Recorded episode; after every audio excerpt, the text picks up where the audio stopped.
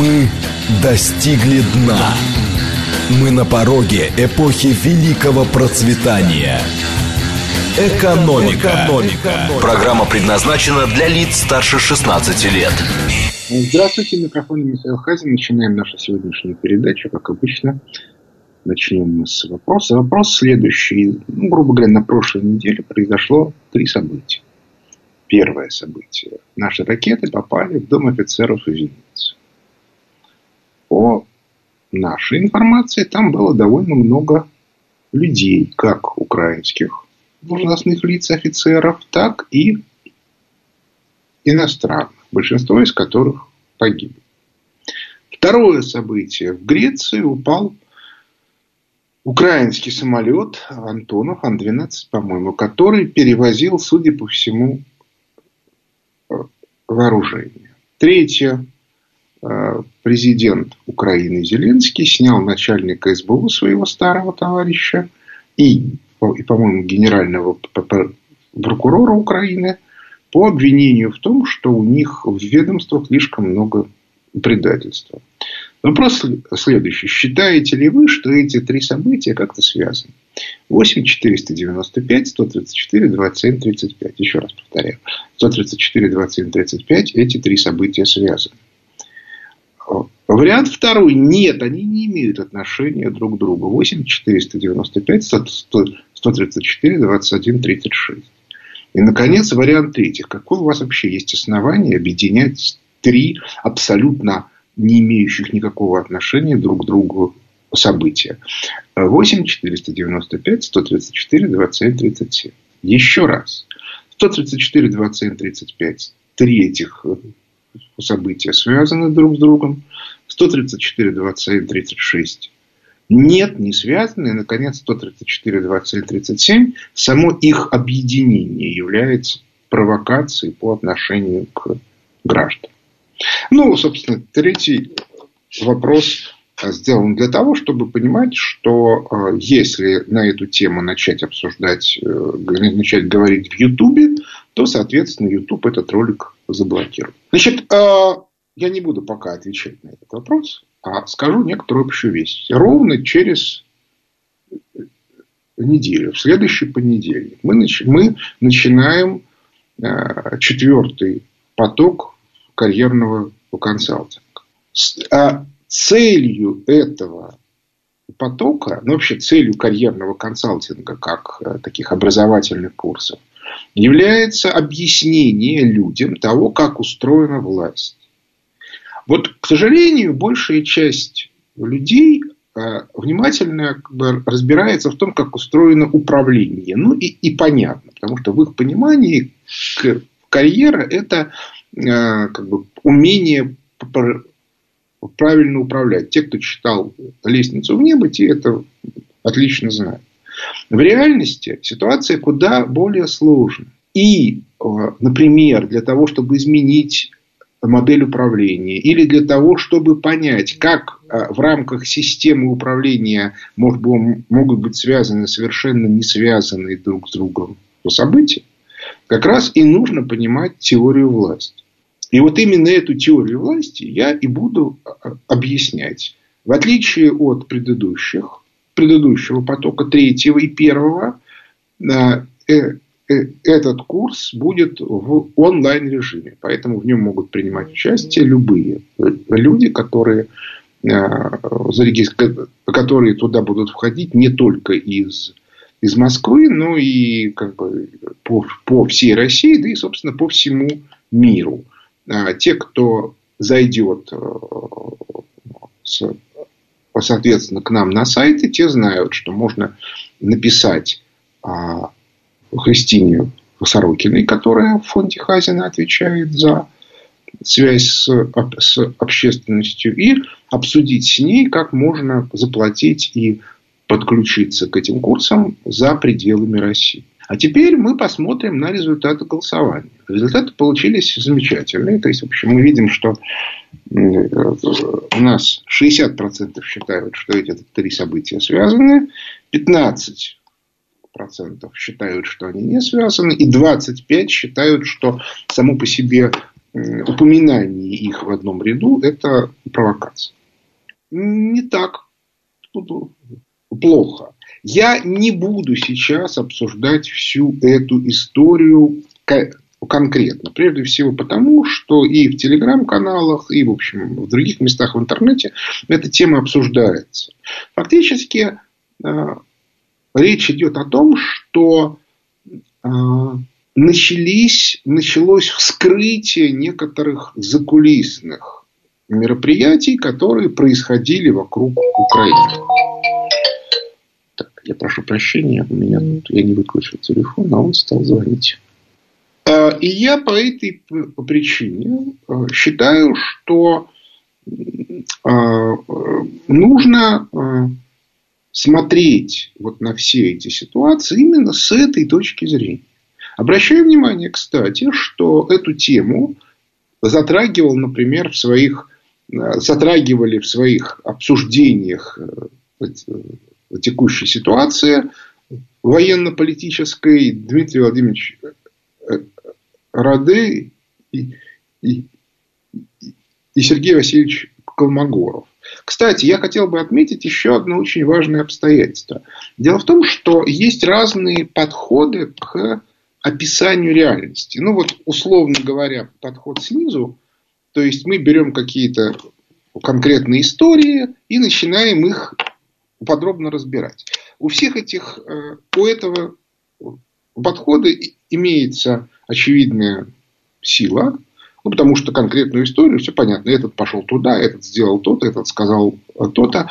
И слабость, потому что доказательств обычно прямых нету, и, соответственно, э, э, всегда есть альтернативные взгляды. А на самом деле все не так, а вот так. И мы хорошо знаем, как при попытках обсуждать это в публичных чатах немедленно заваливается все совершенно колоссальным объемом дезинформации. Ну, например, о пресловутом самолете, э, который упал в Грецию, уже существует две версии. Одна из них, одна, что он летел в Иордании и оружие э, предоставлялось э, палестинским террористическим организациям, прежде всего Стингера. А другая, что он летел в Бангладеш.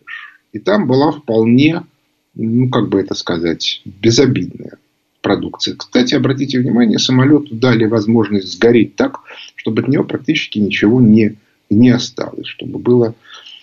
А я абсолютно понимаю э, проблему. Представим себе, еще раз повторяю, только представим себе, что этот самолет летел в Иорданию для палестинцев. Как мы знаем, в Израиле существует довольно мощная элитная группа, которая поддерживает современный киевский режим, который отчаянно рвется за то, чтобы поставить своего премьера, ну и, и вообще э, рулить дальше. Как она будет выглядеть, если станет известно, что ее партнеры на Украине продали палестинцам, которые готовы сбивать израильские самолеты, Стингер. Ну, это как бы очень нехорошая вещь. Поэтому абсолютно очевидно, что если это так, еще раз повторяю, я ничего не утверждаю. Это принципиально важная вещь.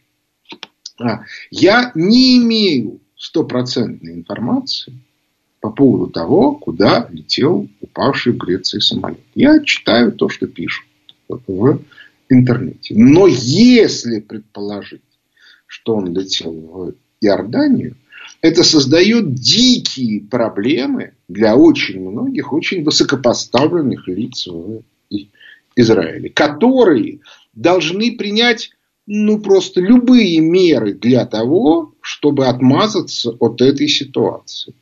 И одной из отмазок является распространение информации о том, что самолет летел вовсе не туда, куда он летел.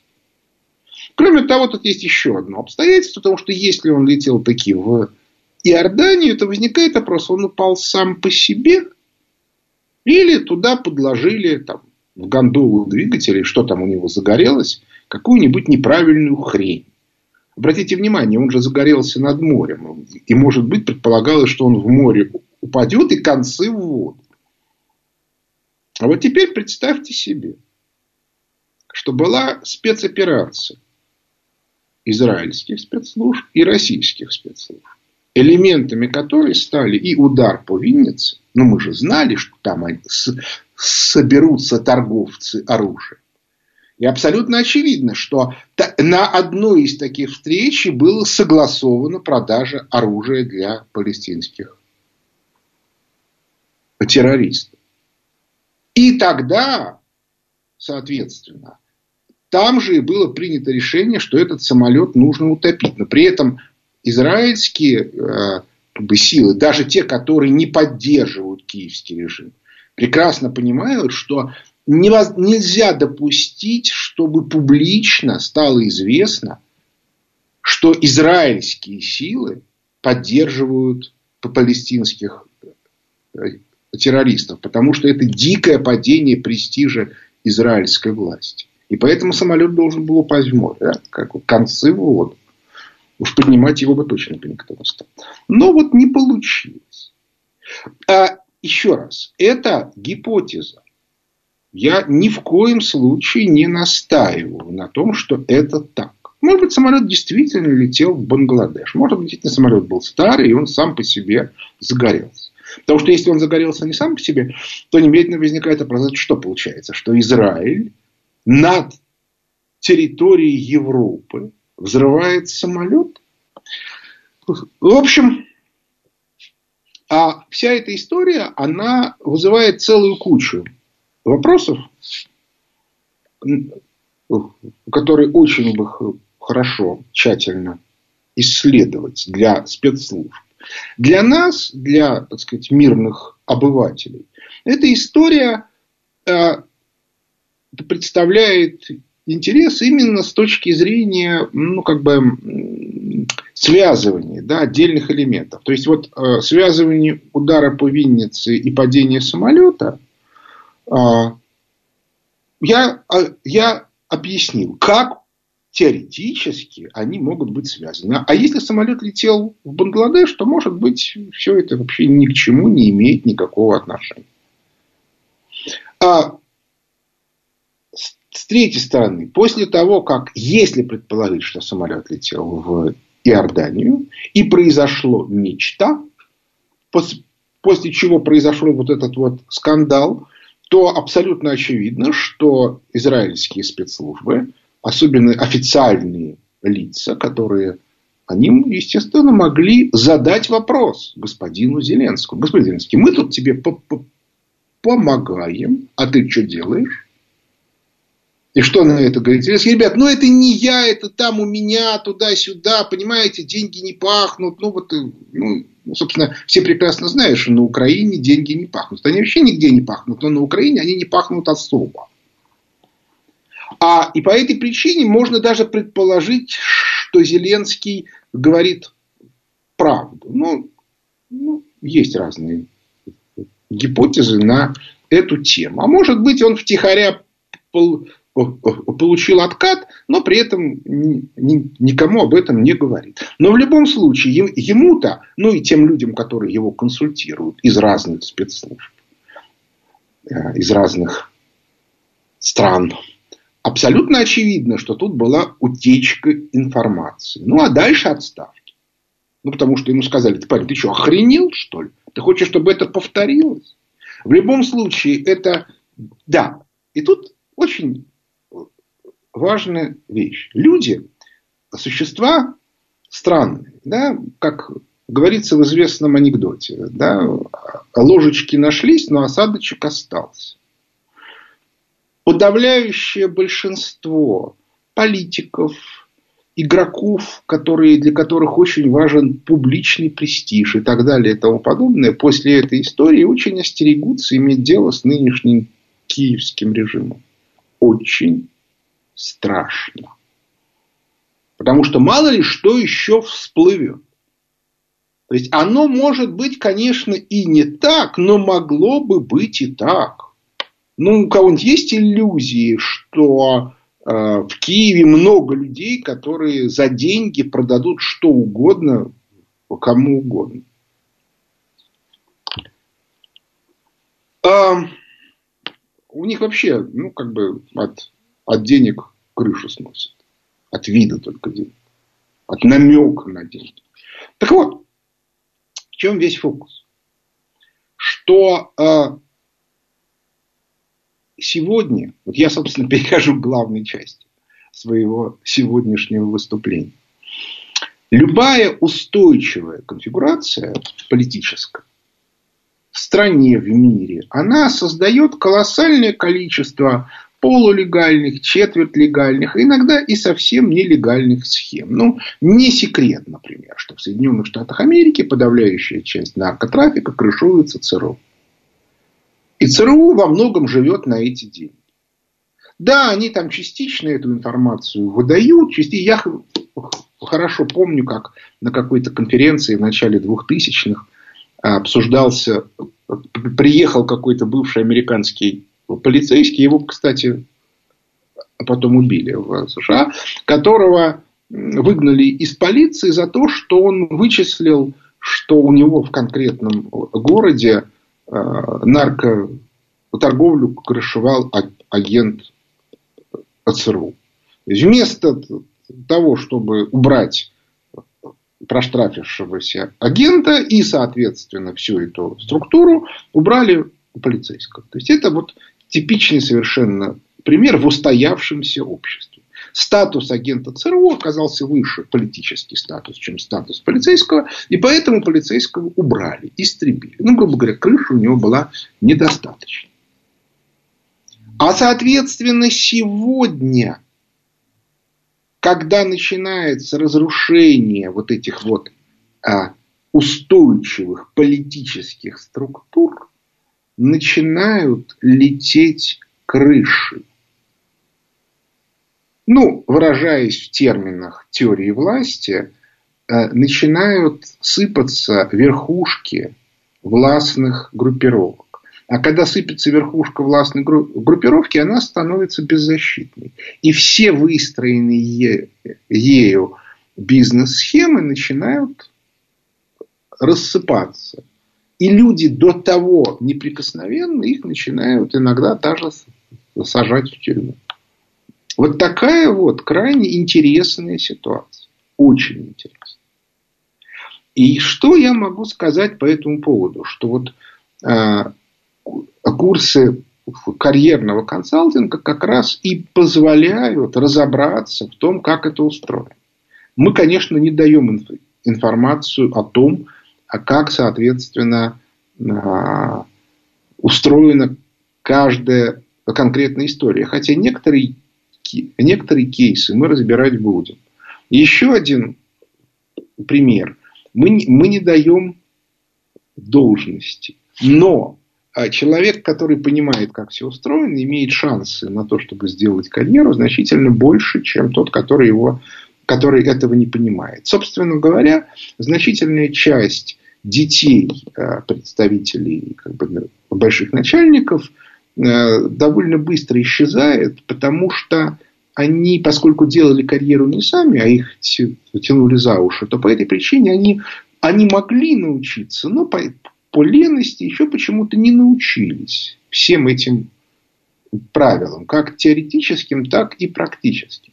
И в результате вся эта система посыпалась. То есть у них, как только у них исчезает человек, который их тащит за уши, они довольно быстро вылетают из власти. Вот для того, чтобы этого не было, мы, собственно, наши курсы карьерного консалтинга и делаем, что я, соответственно, всем и как бы максимальным образом э, рекомендую. Значит, а, еще раз повторю, мы, мы начинаем через неделю. Последний день записи это следующее воскресенье, если память не изменяет, 24 число. Ну, правильно, сегодня у нас какое? Сегодня у нас 18, да, по, по, по, по, понедельник. Значит, следующее воскресенье 24. Значит, вот та картинка, с которой мы сегодня столкнулись. Начинает разрушаться стабильная политическая система, прежде всего на Западе. Разрушается она по нескольким причинам. Главная из них, безусловно, экономическая, потому что элитная группировка, а, властная группировка, значит, э, элитные группировки – это верхушки властных группировок. То есть элита государства – это верхушки властных группировок, которые между собой находятся в сложных отношениях, любви, ненависти и регулярно объединяются или наоборот воюют друг с другом. Но, разумеется, в рамках тех правил, которые приняты. И здесь, кстати, эти правила могут очень сильно отличаться от государства к государству и даже от территории к территории. Политическая культура, скажем, Калифорнии от политической культуры Техаса и политической культуры Новой Англии, даже в Соединенных Штатах Америки, довольно сильно отличается. Ну, точно так же, как в во Франции отличается культура там Корсики и э, какой-нибудь там Парижа. Так вот, а, мы подошли к ситуации, при которой начинают сыпаться верхушки властных группировок. А если сыпятся верхушки, то вылетает сразу вся вот это, все вот это вот дерево, которое идет вниз.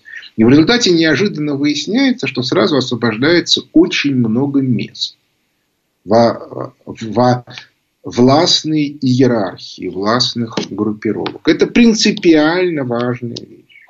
Она ну, как бы носит абсолютно радикальный характер. То есть это будет даже сильнее, чем это было в начале 90-х.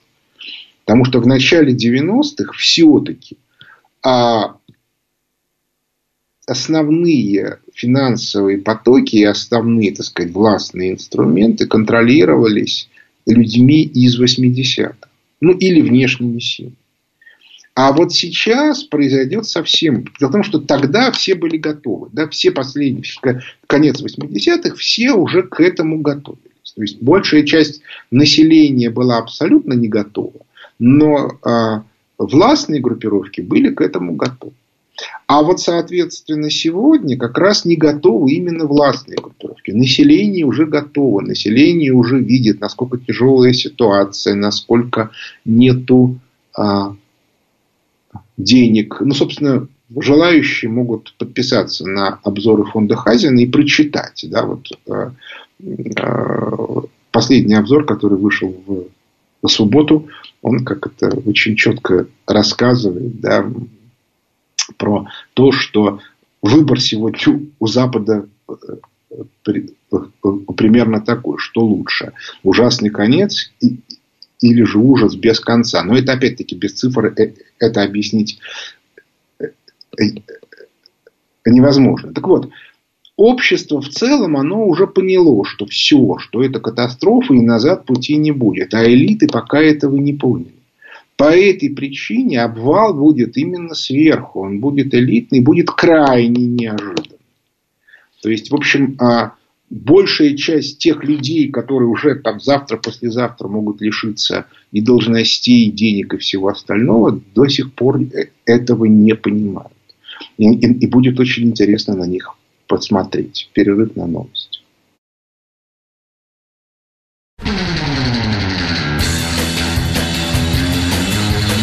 Экономика. Экономика. Возвращаемся в студию. Микрофона Михаил Хазин. Начинаем отвечать на вопросы слушателей. Алло. Алло, здравствуйте, Михаил. Здравствуйте. У меня два вопроса. Да. Вот первый, вы сказали в самом начале, что был удар по э, этому дому офицеров Винницы. Погибло много людей. Вот у меня тут моральный такой аспект волнует. Вот среди этих людей были и, так сказать, люди обслуживающие, уборщицы, эти повара и так далее, вот их-то за что? Так, а второй вопрос. Встрече, на этой встрече не было уборщицы повара. На этой встрече были торговцы оружием. Алло. Алло. Ну, то есть, я, я просто не понял о чем. Если вы говорите о том, что были какие-то жертвы в городе, то это результат работы системы ПВО. То есть, иными словами, если вы размещаете в центре города какой-то объект военный, и еще при этом защищаете его системой ПВО, то вы автоматически предполагаете, что все люди вокруг являются заложниками. С точки зрения а, в законах международных это военное преступление. Все претензии к украинским властям. Они совершили военное преступление. Вот и все. Следующий Добрый день, Михаил Леонидович. А, спасибо вам большое за эфир. Э, Денис Москва. И у меня вопрос по поводу союзов БРИКС, ШОС. Вот вступление очередной страны э, воспринимается как некая там маленькая победа России, укрепление России. Так ли это на самом деле? И сохраняется ли какая-то ведущая роль России, и сохранится ли она, если стран будет уже 30, 40 и более? Ну, э, вы знаете, вообще говоря, любой уход э, из коалиции врагов – это всегда плюс. Совершенно очевидно, что страны, которые включены в БРИКС, они уже ну, как бы не будут участвовать э, такими чистыми шестерками в коалиции западной. По этой причине это хорошо. Что касается того, как управлять, ну, этим, над этим нужно работать, вне всякого сомнения. Как это делать экономически, я про это много рассказываю. К сожалению, мы уже выясняем, что российские экономические власти эту линию не поддерживают. Наоборот, они пытаются нас, так сказать, втащить в эту западную коалицию, причем даже не младшими партнерами, а, а, а непонятно чем. Ну, посмотрим, что будет дальше. Следующий вопрос. Да, я слушаю. Что-то не получается. Связь работает. Здравствуйте, Владимир Евгений Москва.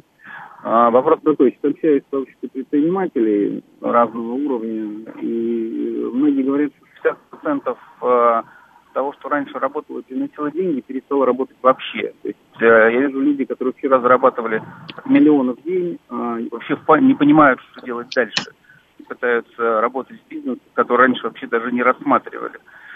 А, когда вообще ожидать, э, что Владимир Владимирович своей командой Мишустиной все-таки обратит внимание на экономику, или нам придется ждать окончания военной операции?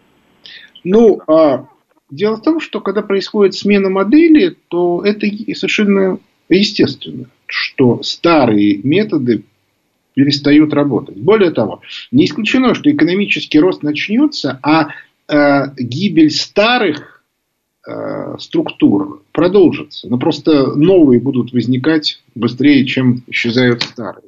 По этой причине ключевой вопрос это правильно адаптироваться к новым условиям. Это отдельная тема, как это сделать, как с этим работать и так далее и тому подобное.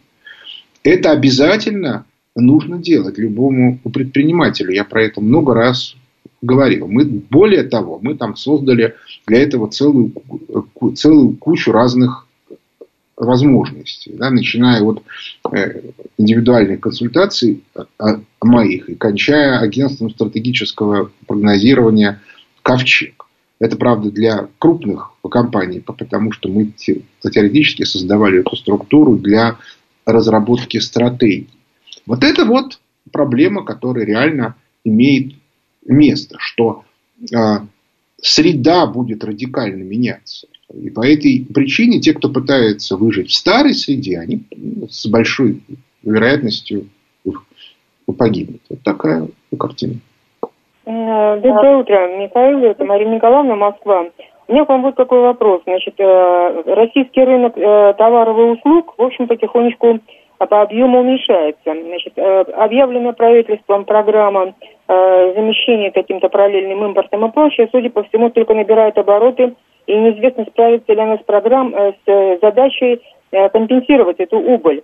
И правительство делает ставку на то, что предприниматели сейчас активизируются, делается очень много в их сторону, там снижается ставка по кредитам, значит, э, отменяются все всяческие проверки, но это, по-моему, такие очень смешные меры, учитывая, что сам, э, сами предприниматели, на которых, в общем, делается ставка правительством, они не горят желанием вообще включиться в этот процесс. Скажите, как вы полагаете, стоит ли рассчитывать общество на то, что предпринимательское ну, пословие наше, российское, эту задачу решит, то есть наполнит рынок, ну, хотя бы не на 100%, но не даст ему упасть? Э, э, товарами э, такого народного потребления и услугами тоже самое, такого бытового плана. Спасибо. Ну вот смотрите, давайте посмотрим на ситуацию с точки зрения здравого смысла. Ну так вот, по-простому. А на протяжении последних 10 лет, ну там хорошо, 8 лет, президент России все время говорит, нельзя увеличивать налоговую нагрузку. Вместе с тем, любой человек, который занимается бизнесом, знает, что налоговая нагрузка растет. Да, разумеется, есть какие-то льготы, гранты и т.д. и т.п. Но для того, чтобы их получить, необходимо оформить такое количество бумаг и удовлетворять такому количеству условий, что легче от этого счастья отказаться. То есть, иными словами, предприниматели видят, что нынешние экономические власти в лице Министерства финансов и Центробанка, который не дает дешевых кредитов, все время вставляют палки в колеса. В этой ситуации у них, естественно, когда им говорят, ребята, надо вот. Они говорят, ребят, вы охренели что ли? Вы что хотите? Чтобы мы нанимали людей? Для того, чтобы мы наняли людей, нам нужны деньги, платить им зарплату. Для того, чтобы платить зарплату, значит, для того, чтобы получить деньги, нужно либо что-то продать, но это что-то еще не произведено.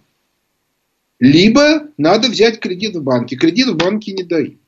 По этой причине мы людей нанять не можем, произвести не можем. Поэтому импортозамещение быть не может. Но о, о, о чем идет речь? А кроме того, вы все равно кинете. То есть вы сегодня нам дадите льготу, а когда мы придем эту льготу получать, нам скажут, вы знаете, а вот именно вы под эту льготу не подходите, и поэтому будьте любезны заплатить и налог по полной программе, и процент заплатить по полной программе. 20%. В результате чего любое производство, ну, за исключением наркотиков, станет нерентабельным. Вот картинка. Ну, о чем тогда разговаривать? То есть, либо вы должны убрать тех людей, которым никто не верит, и продемонстрировать, что вы изменили подход. Ну, продемонстрируйте, вы же правительство. Продемонстрируйте, что вы изменили подход к людям. Чтобы они начали создавать рабочие места, чтобы они начали заниматься импортозамещением. Пока вы этого не сделаете, никто ничего делать не будет. Это и понятно, и абсолютно очевидно. А следующий вопрос. А, добрый день, Михаил Леонидович. Николай, да. Москва. Э, вот какой вопрос. Э, совсем недавно узнал, что экспорт из России э, в четыре раза превышает экспорт из Европы. Какую Куда? Мы их так кормим-то? Скажите, пожалуйста. А, экспорт в смысле к нам? Да-да-да. Я понял, да. Ну, вы знаете, э, ну, как бы, что мы, мы... У нас была экономика экспортная. И мы все время занимались, а, соответственно, закупкой импорта. Теперь Европа нам этот импорт не поставляет. По этой причине э, как бы основной вопрос такой. Либо эти деньги, которые вот от, от, от экспорта нашего в Европу идут на покупку еще в других странах, ну там в Индии, в Китае, еще где-то.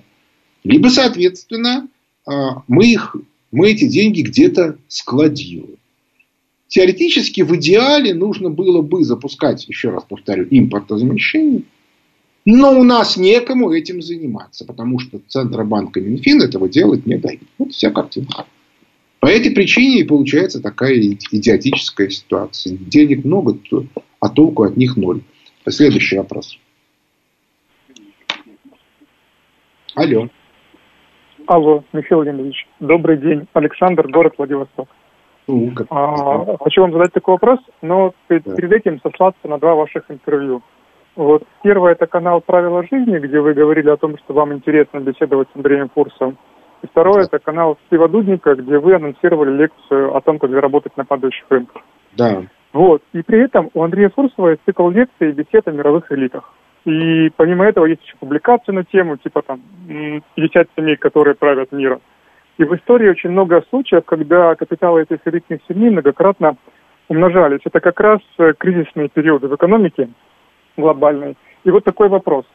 Не думаете ли вы, что западная элита бессильна э, в новый кризис не просто потому, что в их дискурсе нет той модели, о которой вы говорите уже 20 лет, а потому что реальная элита, которая сейчас владеет половиной производительных сил, осуществляет очередной маневр для увеличение доли своей собственности и контроля. А новая модель мирового хозяйства, основанная на нескольких валютных зонах, только инструмент для того, чтобы человечество в целом стало больше работать и меньше потреблять. Спасибо. Ну, вы знаете, а, меньше потреблять человечество будет в любом случае. Прежде всего, я имею в виду страны золотого миллиарда. А, но дело в том, что любая собственность, она существует лишь постольку, поскольку существуют институты ее поддержания. Я много рассказывал о том, что в результате этого кризиса подавляющая часть собственности исчезнет. Она просто исчезнет, потому что капиталы привязаны к фиктивным активам, которые э, обесценятся. Если как бы вы мне не доверяете, то послушайте, что сказал Владимир Владимирович Путин, верховный главнокомандующий на Петербургском форуме. Он сказал о том, что экономика виртуальных активов э, перейдет к экономике реальных активов. Э, реальных активов мало. Теоретически можно сказать, что сейчас вот эти самые ребята, которые, у которых были колоссальные капиталы, ну, например, Билл Гейтс скупает землю в Соединенных Штатах Америки. Беда состоит вот в чем. Мало купить землю. Надо еще эту землю встроить в систему воспроизводства капитала. А вот тут могут начаться проблемы, потому что те люди, у которых там сотни, десятки и сотни миллиардов долларов, у них и долги тоже на десятки и сотни миллиардов. И по этой причине им надо еще избавиться от этих долгов, потому что иначе можно оказаться в идиотской ситуации, когда ваши активы, например, стоят 2 миллиарда, а долгов у вас на 5 миллиардов. И те, кому вы должны, начинают к вам очень всерьез э, как бы, задавать разные э, вопросы. И чем это завершится, это еще абсолютно непонятно.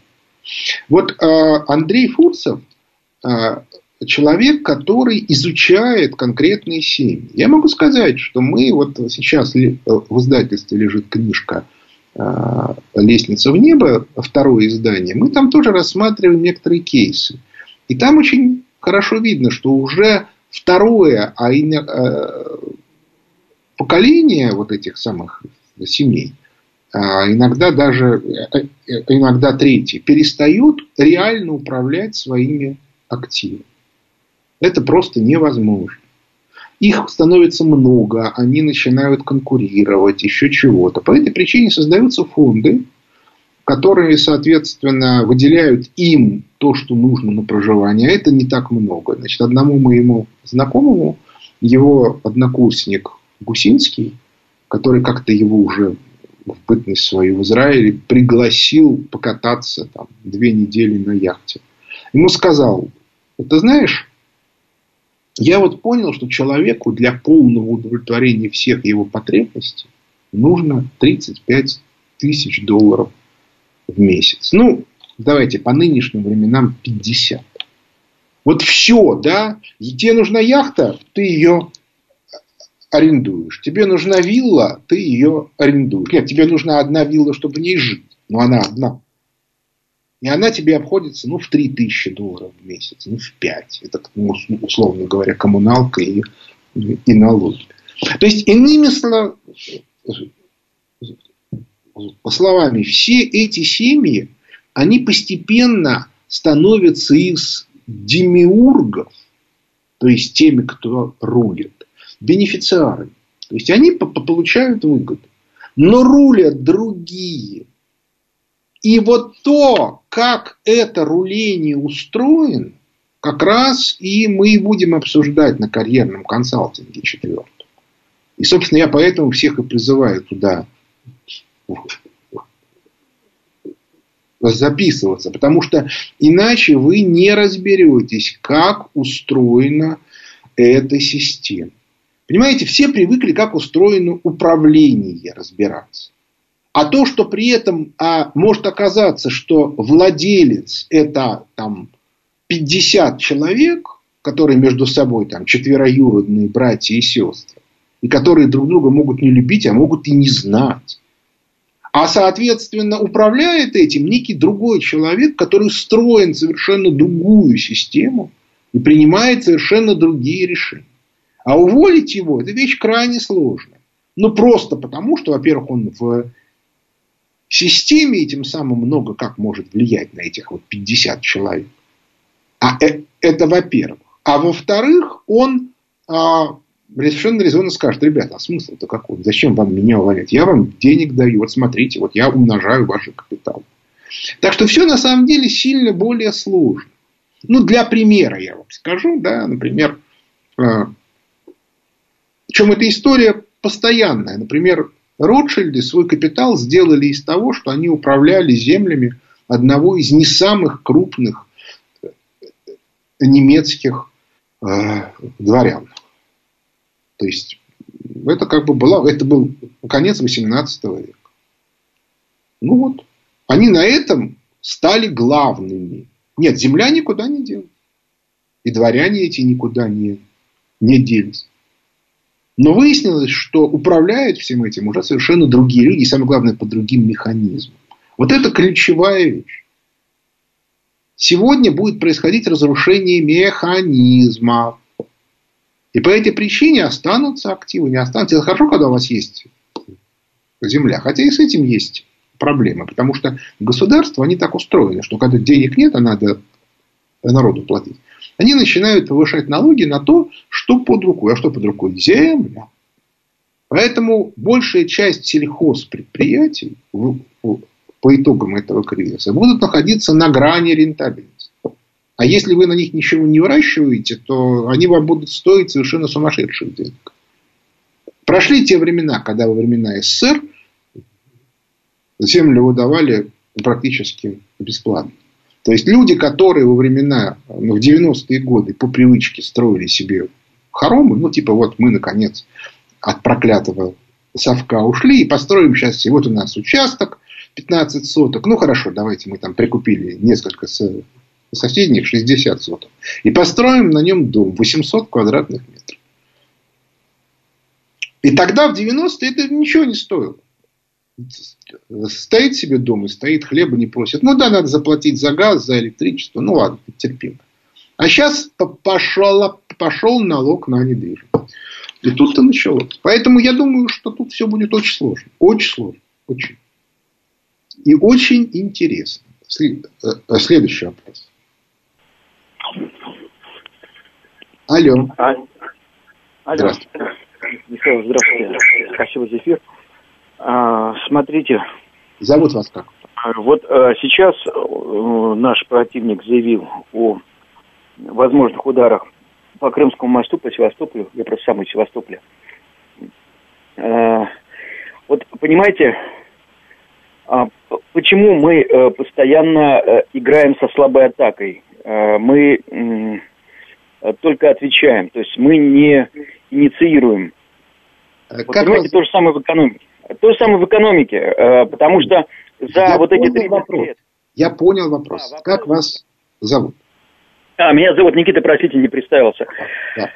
Я, а, понимаете, э, вот... Я э, Все, я, уже задали вопрос, я сейчас на него отвечу. Я был, кстати, вчера в Севастополе. Значит, дело в том, что и, и, и опять-таки это очень принципиальная вещь ответы бывают разные. Но вот я привожу вам пример. Десять лет тому назад. Скажи кому-нибудь, что президента Соединенных Штатов Америки привезите в Саудовскую Аравию, ну не то чтобы спустят с лестницы, но в общем пошлют, и при этом, соответственно, президента России будет встречать как бы конные разъезды, вы посмотрите в интернете встречу Путина в Саудовской Аравии. Как его как бы всадники на лошадях встречают. Потрясающе красивая картинка. Так вот, а, значит, вот, а, вот это и есть ответ. Понимаете? Отвечать надо так, чтобы был максимальный эффект с точки зрения будущего мира, а не с точки зрения мира прошлого. Я не берусь учить верховного главнокомандующего, как играть в политику. Потому что он в этом разбирается лучше меня. И при этом он точно разбирается. Я как бы вижу и по результату, ну и, и, и потому, что я понимаю, что он может. Поэтому вот я не хочу ни его учить, ни на него давить, ни все остальное. Я четко понимаю, что он ведет игру. Я могу вас уверить, его ответы очень сильные. Но только они нестандартные. И это тоже, кстати, вещь принципиально важная. Он выстраивает себе союзника. Вы понимаете? Когда Соединенные Штаты Америки объявили нам санкционную войну, они были абсолютно убеждены, что они нас изолируют. А в результате они изолировали себя. Вот такая вот история. Так что все не так плохо.